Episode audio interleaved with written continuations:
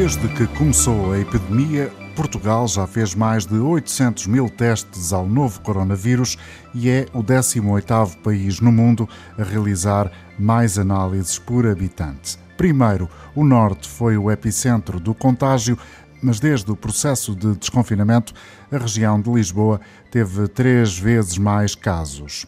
Hoje, o coordenador do programa ECMO do Centro Hospitalar e Universitário de São João, no Porto, o médico intensivista Roberto Roncon, é o convidado deste episódio.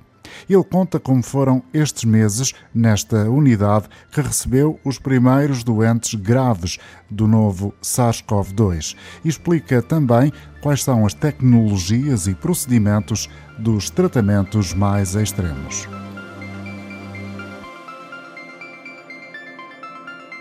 Dr. Roberto Roncon, como foram estes meses na linha da frente no hospital? Foram cansativos, mas muito gratificantes. Um, na Unidade de Medicina Intensiva 6, que tenho o privilégio de coordenar, tratámos cerca de 70 doentes com Covid-19 grave, o que representa uma experiência única no plano nacional e mesmo internacional. Obviamente que estamos cansados, porque estes doentes são muito consumidores de recursos e têm internamentos em cuidados intensivos muito prolongados, mas tivemos resultados extraordinários. Tivemos uma mortalidade muito, mas mesmo muito abaixo daquilo que foi descrito em países como a China, a Itália e mesmo nos Estados Unidos e obviamente que isto nos uh, enche de orgulho e também serviu de motivação para continuar a trabalhar. No seu caso particular e na equipa que coordena e nos seus uh, colegas no Hospital de São João, uh, colegas médicos, mas todos os profissionais de saúde incluídos nesta análise, digamos assim, confirma o cansaço dos profissionais desta área?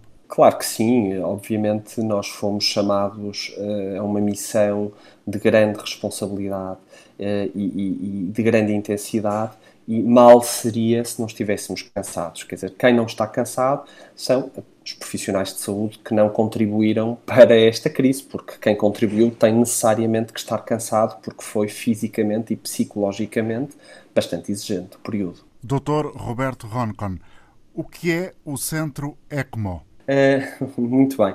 O Centro ECMO é, é um centro de referência aprovado pela Direção-Geral de Saúde que dá resposta a, a, um subgrupo de doentes em cuidados intensivos, particularmente grave, em que o tratamento convencional, nomeadamente com a utilização de ventilação mecânica invasiva, não é suficiente. Ou seja, nós temos doentes que são normalmente os doentes, eh, o extremo de gravidade dos doentes em cuidados intensivos, eh, em que, eh, nomeadamente na Covid-19, eh, estes doentes são admitidos nos cuidados intensivos, iniciam a ventilação mecânica invasiva e, mesmo assim, não conseguem ser estabilizados, nem se consegue ter sucesso no seu tratamento. Se nós iniciarmos atempadamente e com uma equipa altamente treinada e dedicada o ECMO, neste caso ECMO respiratório, porque também existe o ECMO circulatório, que também a que também nos dedicamos, mas que no contexto da Covid-19 não é tão relevante. Nós sabemos que se, se iniciarmos este ECMO, que não é mais do que um pulmão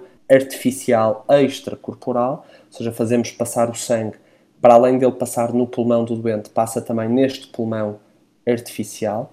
Sabemos que conseguimos reduzir muito a, a intensidade da ventilação mecânica invasiva, conseguimos acordar os doentes, começar a reabilitá-los e, portanto, fazemos uma ponte para a recuperação destes doentes, dando-lhes uma muito maior eh, eh, possibilidade de recuperação. Portanto, este centro ECMO é um centro de referência que pretende dar resposta ao extremo de gravidade da Covid-19. Nós tivemos cerca de 70 doentes, como referi, em cuidados intensivos eh, na, na Unidade de Medicina Intensiva 6, 16 dos quais foram doentes que precisaram de ECMO e que vieram de todo o país. Nós vamos resgatar, ou seja, sempre que há um hospital que não o nosso que solicita colaboração para ECMO, quando nós achamos que, essa, é, que existe mesmo indicação, deslocamos ao hospital de origem, iniciamos o ECMO no hospital de origem transportamos os doentes para o nosso centro e tivemos 16 doentes que precisaram deste tratamento mais extremo, digamos assim.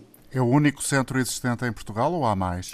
Uh, nós fomos o primeiro centro em Portugal, começámos uh, durante a pandemia do H1N1, há cerca de 10 anos, uh, mas neste momento é importante referir que já existem mais centros, nomeadamente em Lisboa. Lisboa, quer no Centro Hospitalar Lisboa Norte, quer no Centro Hospitalar Lisboa Central, dispõe de experiência com a utilização do ECMO e, portanto, nós, salvo raras exceções, damos maioritariamente uh, apoio aos casos do norte, centro do país e também das ilhas. Muitas vezes temos, uh, temos solicitações, nomeadamente dos Açores, e também damos resposta.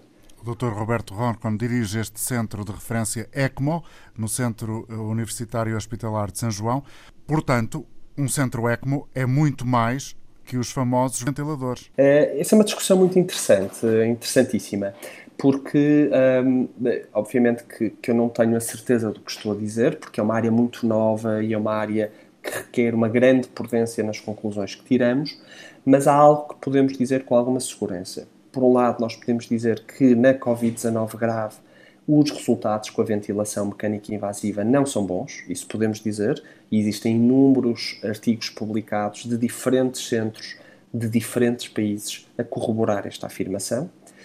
E, por outro lado, sabemos que é possível, em centros com elevadíssima experiência e elevadíssima motivação e treino, fazer com que o ECMO substitua o ventilador nestes doentes. Portanto, nós acreditamos que provavelmente uma parte do futuro do tratamento da Covid-19 passará por utilizar menos os ventiladores e mais o ECMO. Como é evidente, temos de ser cautelosos nesta afirmação, porque é uma área que está, neste momento, a conhecer um grande desenvolvimento e, portanto, temos que esperar mais tempo para podermos ser mais afirmativos, mas que faz todo o sentido, faz, e que a nossa experiência é uma experiência extremamente positiva, mesmo quando nem sequer iniciamos a ventilação mecânica invasiva. Nós tivemos dois doentes em que nem sequer começámos a ventilação mecânica invasiva, porque sabíamos, eh, com base na nossa experiência e nos resultados publicados, que aqueles dois doentes eram péssimos candidatos à ventilação mecânica invasiva e, portanto, optámos por iniciar o ECMO como substituto um, da ventilação mecânica invasiva. Ou seja, o ventilador nem sempre é um equipamento essencial e determinante para tratar um doente grave de SARS-CoV-2. É uma afirmação com a qual eu tendo a concordar, se bem que no nosso país temos tão poucos ventiladores, ou tínhamos tão poucos ventiladores, que termos mais ventiladores é sempre útil. Uh, penso que é do conhecimento geral que uh, Portugal tem dos piores rácios de camas de cuidados intensivos por 100 mil habitantes e, portanto, nós temos uma enorme carência de camas de cuidados intensivos e, portanto, temos uma enorme carência de ventiladores. Sei que uh, o governo fez um esforço durante esta crise, durante esta pandemia, por tentar atenuar este déficit uh, e reequipar Uh, o, o, país, ou equipar melhor o país em termos de parque de ventiladores. Mas, mas aquilo que eu lhe posso dizer, e é a minha convicção, é que se quisermos ter bons resultados na Covid-19, temos que fazer fundamentalmente duas coisas. Primeiro, evitar que os doentes cheguem aos cuidados intensivos. Prevenir é melhor que remediar, e isso não depende dos cuidados intensivos, depende fundamentalmente do Governo, da Direção-Geral de Saúde, das administrações hospitalares, das administrações regionais de saúde. Tem um esforço coletivo depende das pessoas, da forma civilizada com que aderem às medidas de distanciamento social e às medidas de etiqueta respiratória. Portanto, essa é a primeira regra. E a segunda regra é provavelmente usarmos menos os ventiladores, porque nós sabemos que quando estes doentes atingem uma gravidade suficiente para precisarem de ventilador, muitas vezes não é o ventilador que as vai salvar e, portanto, precisamos aqui de uma alternativa ao ventilador. Na Covid-19, nós não dispomos ainda de nenhum tratamento farmacológico comprovadamente eficaz, nem de nenhuma vacina eficaz. E, como é evidente, se surgir um tratamento farmacológico eficaz ou uma vacina, pois teremos muito menos doentes nos cuidados intensivos e os resultados serão melhores por essa via. Mas neste momento, aquilo que eu lhe posso dizer é: regra número um, evitar que os cuidados intensivos sejam necessários. Regra número dois, usar o ventilador de uma forma muito, muito parcimoniosa, porque numa percentagem significativa de casos, o ventilador não é a melhor opção para estes doentes. Dr. Roberto Roncon, qual é a função de um médico intensivista? Eh, é relativamente simples. Eh, um médico intensivista tem por missão o tratamento dos doentes durante a fase crítica da sua doença Por exemplo, na Covid-19, o médico intensivista trata a Covid-19 grave, que tem por assinatura a Covid-19 grave em insuficiência respiratória.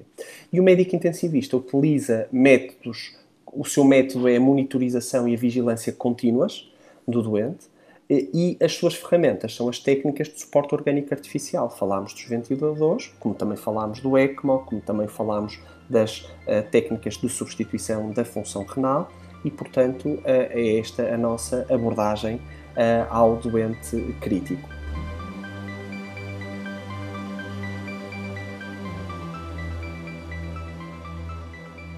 Coordenador do programa ECMO do Centro Hospitalar e Universitário de São João no Porto, o médico intensivista Roberto Roncon esteve conosco neste episódio de Covid-19, perguntas, respostas e efeitos.